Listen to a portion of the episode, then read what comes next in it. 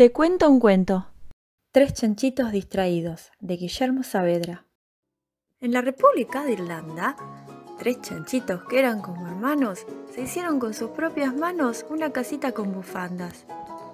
Eran tres cerdos que habían ido a estudiar danzas a Cracovia, llevaban flores a sus novias y estaban siempre muy unidos.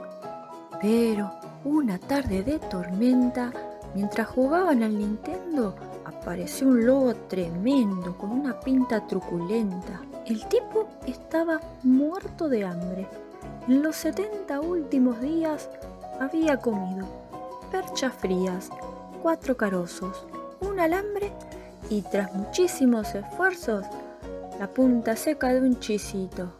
Por eso, al ver a los chanchitos, se dijo, mmm, aquí tengo mi almuerzo. Como la casa era de tela, con 100 polillas amaestradas, la dejó toda agujereada y empezó a hacer sonar sus muelas.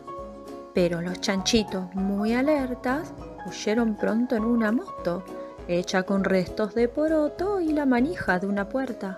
Al poco tiempo, los tres chanchos compraron 1500 velas Pegaron bien toda la cera e hicieron otro hermoso rancho. El lobo, hambriento pero atento, le prendió fuego a la casita. Era terrible. Las velitas ardían más fuerte con el viento. En un avión de plastilina, los tres chanchitos apurados fueron volando hasta el mercado del que era dueña su madrina.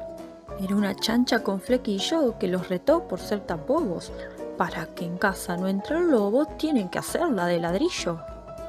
Y así la hicieron. Esa casa tuvo paredes preparadas contra polillas, llamaradas y otras terribles amenazas. Pero, entre tanto dicho y hecho, la falta de una sola cosa les resultó muy desastrosa.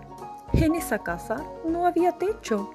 Así que el lobo entró por esa gran abertura que allí había y cuando los chanchitos aún dormían, se los comió con mayonesa.